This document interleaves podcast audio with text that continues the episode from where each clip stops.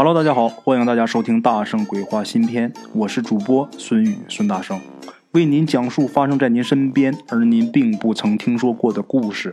每天晚上，《大圣鬼话》与您不见不散。今天呢，给大家说一期关于鬼上身的故事吧。啊，鬼上身呐，俗称撞客，在某些地方啊，又叫癔症。你看啊，咱们在一九六六年农村医疗手册上啊。关于癔症方面是这么写的啊，癔症，双目失明却能看得见，双耳失聪却能听得见，啊，你看这个写的奇怪不啊？今天给咱们提供故事这位好朋友啊，叫孟凯，是咱们东北人，他呢大学是在西安上的啊，当年他们那个学校啊，就是据传说呀，是当年秦始皇焚书坑儒的那个地方。说那个地方那个怨气大了去了。当时呢，学校有一个十五号楼，窗户全部都漆成了大红色、鲜红色啊。然后学校出钱挂这个红窗帘。据说呀，这十五号楼有一个哥们儿一边睡觉啊，一边流这个血泪。不过那都是道听途说的，都一直在传说着。像这种传说呀，每一个校园都会有。咱们今天呢要讲的不是这个。咱们今天呢要讲的是咱们这位鬼友啊孟凯给咱们提供的他一个哥们儿身上的一件事儿。这个哥们儿呢在大学的时候是他的校友，跟他住这个隔壁宿舍啊。当时呢是跟孟凯啊学吉他，他们不是一个宿舍，但是他这哥们儿跟他学琴。嗯，他们那个楼啊也不是那个他们学校这个一直传说最恐怖的这十五号楼。说实话啊。那个哥们学琴那是相当的刻苦，天还没亮，这哥们就来，晚上熄灯了呢也不走，就用他们用孟凯他们宿舍人的话说，就是都快死他们宿舍了啊！时间一长啊，孟凯他们宿舍的人就有点烦了。说实话，那谁能不烦？你整天长在这儿是吧？不过呀，他这个徒弟啊有一点好处，就整天是好烟呐，好饭呐。给孟凯这个寝室的人呐拉关系啊，说实在，这小伙子挺会来回事的，所以说大家也就不好意思说什么了。然后啊，突然有一段时间，大概一个星期吧，这个孟凯这个便宜徒弟啊就一直没出现啊，就连他们宿舍的这些舍友都奇怪，这哥们平时都长这儿是吧？这一个星期哪儿去了呢？这 这人哪儿去了？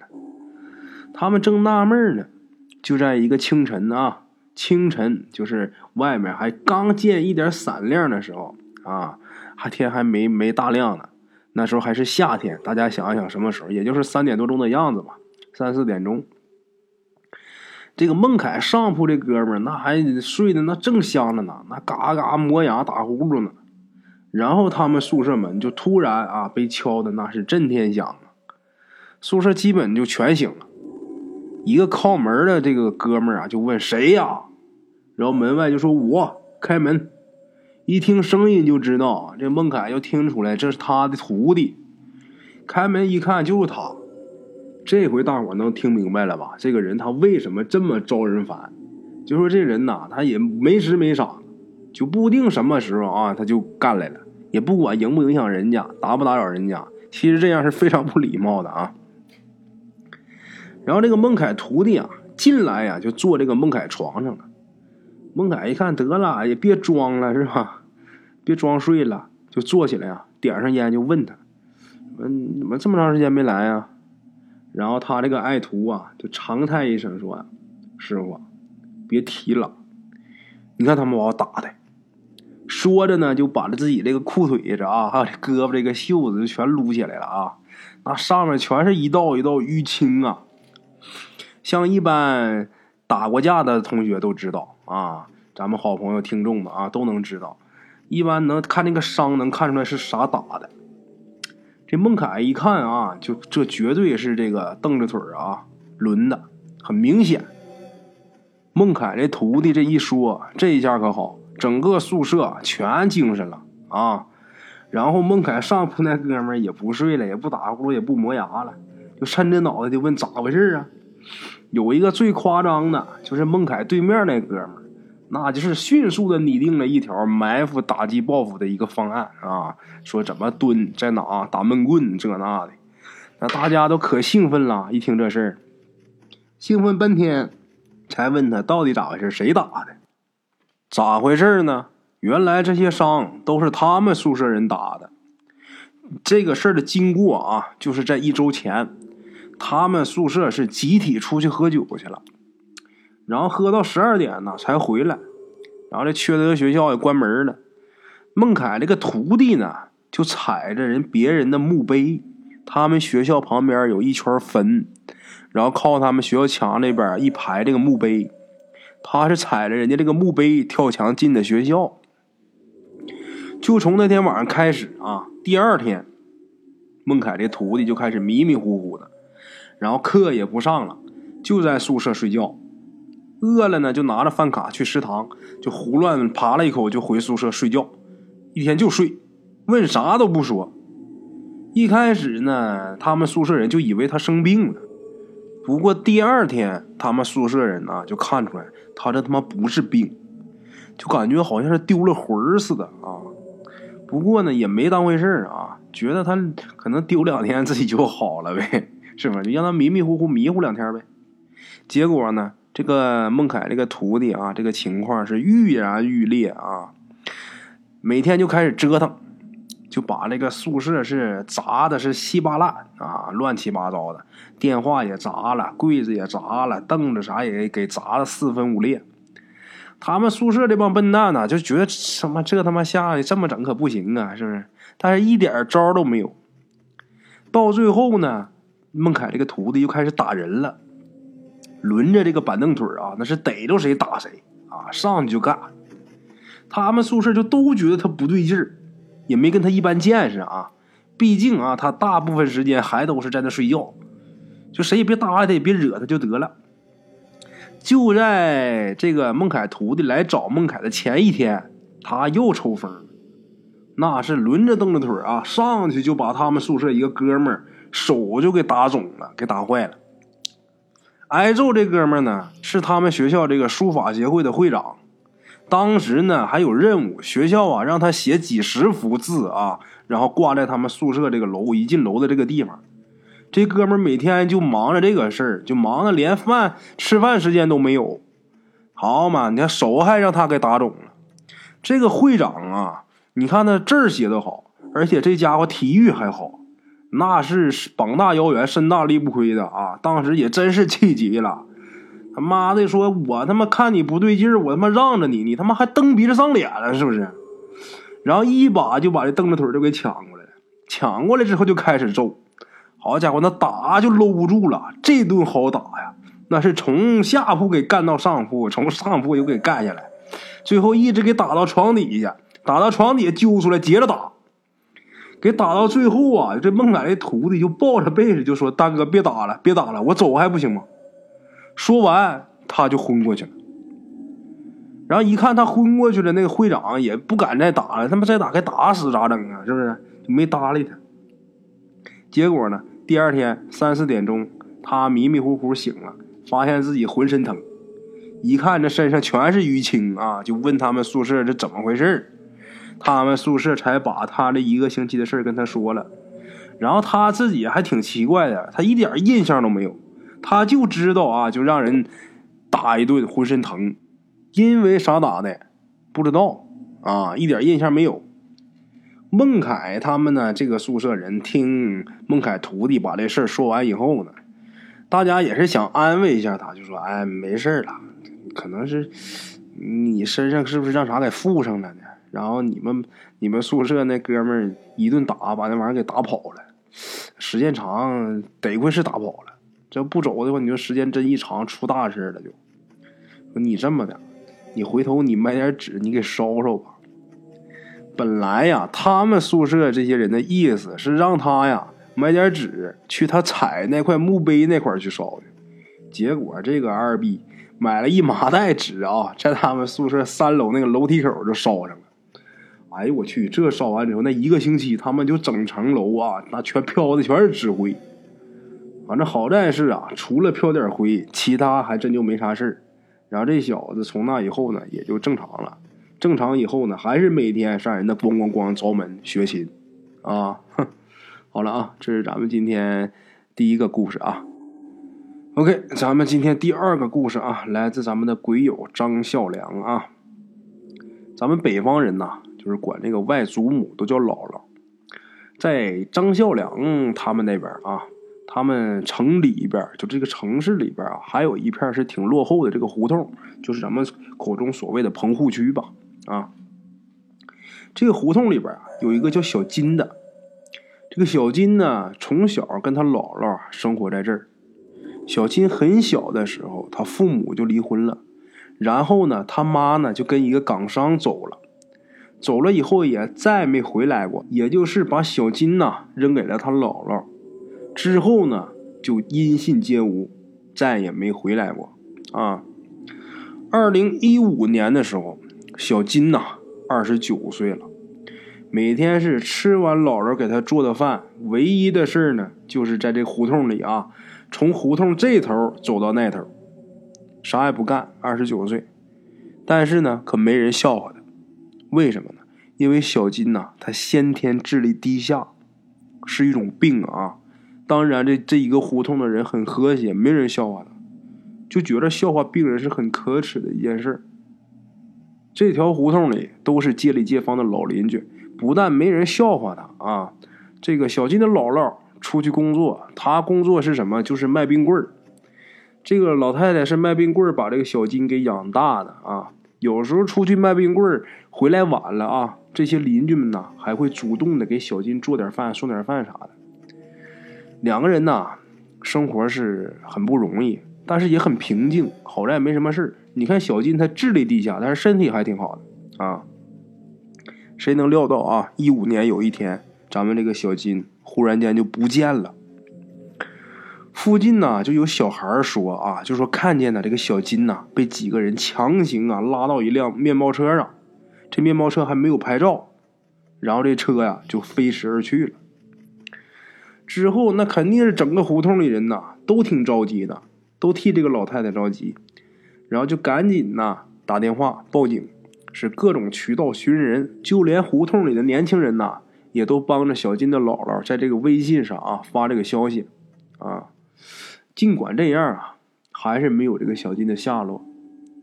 小金的姥姥啊，那就跟疯了一样啊。这个孩子虽然说是个傻子，但是是他唯一的精神寄托。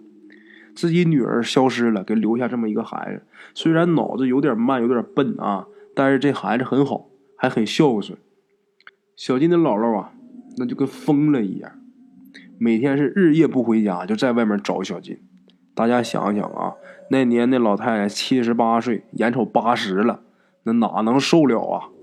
不到一个月呀，这老太太就得病，就没了，啊，病逝了。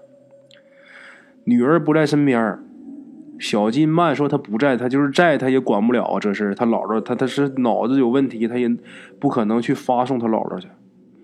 何况现在小金还不在。邻居们呢，大伙凑钱啊，然后帮忙把这老人给安葬了。在这故事里边，咱们也得说，这些邻居真是挺够用的啊。然后从头七凌晨开始，就有邻居啊，就听见这个胡同里边啊有人走动的声音。他们的这个棚户区啊，在这个城市的最外边，就是平时白天来的人都很少，晚上哪有人呢？何况啊。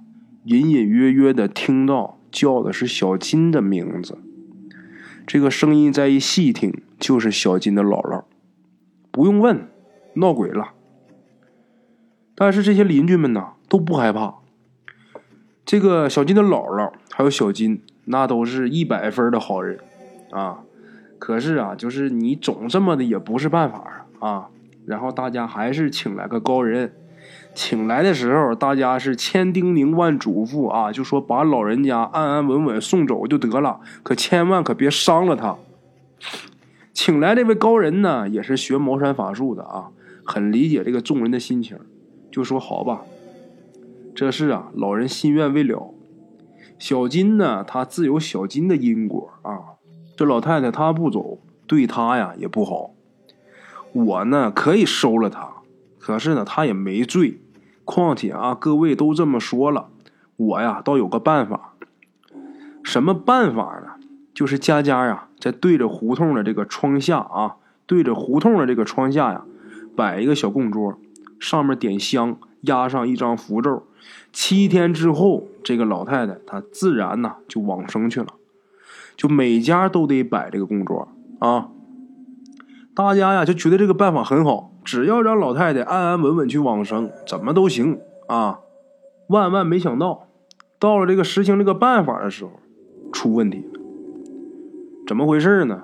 他们这个胡同口啊，东边东口第二家，这家是个卖水果的。平时这家啊，就跟其他人家就联络就很少。他一听到这个提议啊，他不干。他说：“我早晨我得推着三轮车出摊儿，你们摆一胡同供桌是吧？你我我怎么出去？把我车堵家了。”然后这个东口第一家就说：“好办啊，你不是每天六点出摊吗？我天天六点起来，来我给你搬，是吧？”卖水果的一听还是不同意，就说：“我谁知道这一个礼拜你都能有什么事儿是不是？你们家能不能有什么事儿万一我哪天我要早出摊呢？”我还得上你家去喊你去，他就是不干。其实啊，这个人他就是这性格，净干那损人不利己的事啊。这一下啊，这个事就僵在那儿了。他自己家门口啊，他不摆供桌，谁也管不了他，对不对？而这个道士给出了个主意啊，这个高人给出了个主意，就是你有一个不摆的，你别人摆也没有用。而且啊，卖水果的这个人，他的脾气。那纯属是闷倔愣横，那是谁劝也不好使，根本就不听。但是啊，这件事情本来是卡在这儿了啊，却很圆满的解决了。怎么解决的呢？这个胡同口啊，靠西边有这么一家人，这家啊早年是摆摊卖袜子的，后来人家家逐渐干大了，越干越大，越干越大，人家现在自己干了一个商场，发财了。那有钱了人肯定就搬走了呀，这破胡同的房子也租不出去，人家也不在乎那俩钱所以说这房子就一直在那空着。平时呢和老邻居啊偶尔人家还有联系啊。小金他们家出事儿啊，就说这个事儿，小金失踪，还有这老太太因为小金这个病逝这个事儿，人家都知道。然后一听说要摆供桌这个事儿啊，然后人家就说我家不在那儿，我怎么摆？他家旁边有个邻居啊，就跟他说：“我替你摆啊，你只要答应就行。”这家这个男主人虽然他在外地呢啊，他一听就说行，是吧？说那就麻烦老哥你了。后来呀，又觉得啊，这是全胡同的事是不是？好歹呢，自己和小金的姥姥那也是几十年的老邻居了，就说完全不管是吧？就叫让别人给帮忙，那也不好。就这么的，就让他儿子。他儿子那就算是富二代了呗啊！就让这小伙子就说你呀，带点钱，带点礼物回去一趟啊。这个钱呢是帮小金姥姥啊办这个事儿摆供桌什么用的。然后全胡同都凑钱了，是不是？我咱这我也不想不想落下，是不是？人家花多少咱花多少，也别说咱怎么拔横显着咱有钱还咋地，人怎么花我就怎么花。这是这个胡同口靠西边这家这个老邻居说的话。然后说这个让你带这个礼物，跟他儿子交代啊，让你拿这个礼物呢，是让你送给啊替他家摆供桌的那个邻居，人家这就是有理有面，就很到位了。按理说人家就很够用了啊。他儿子呢一听他爸话啊，马上就去了。到那一问说这个供桌暂时摆不了，然后这小孩就问为啥摆不了，然后邻居就把卖水果怎么捣乱啊这个事儿就跟这个富二代就给这么一说。这小伙子不高兴，我他妈找他去，然后就找到这个卖水果的。他这个解决事情的办法倒是很简单，直接就拿钱砸。你不卖水果出不去吗？来，你就别出去了，你在家待着吧。你告诉我，你这一天能挣多少钱了？你别去了，我给你。这卖水果一听他还有这事儿是吗？那真是能狮子大开口啊啊！一天跟人家要一千块钱误工费。那别的邻居一看他他妈一天卖几个苹果呀？你跟人要一千块钱，这小伙子倒是不在乎，给你，是吧？拿去，这个事情就很圆满的解决了啊。从那以后呢，这个胡同的人啊，再也没有听见过这个小金姥姥在这个胡同里边的声音。然后呢，小金直到今天为止也还是没有消息啊。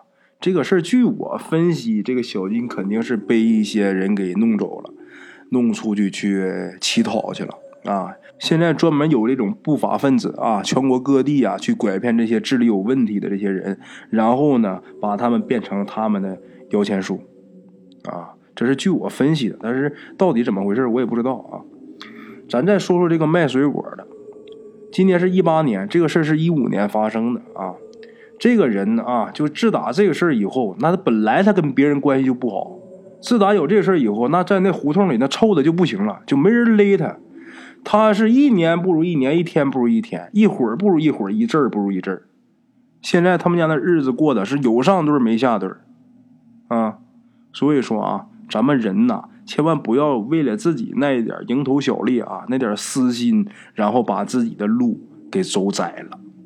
好了啊，这是咱们今天的故事。今天我这个身体也是有点不舒服，有点感冒啊，说话大家也能听得出来。咱们今天呢就先讲到这儿，咱们明天继续。OK，各位老铁们啊，咱们今天的故事呢先到这里，感谢各位好朋友的收听啊。我的投稿微信是幺八七九四四四二零一五，欢迎各位好朋友加我的微信，点赞、转发、评论。今天呢故事先到这儿，咱们明天同一时间不见不散。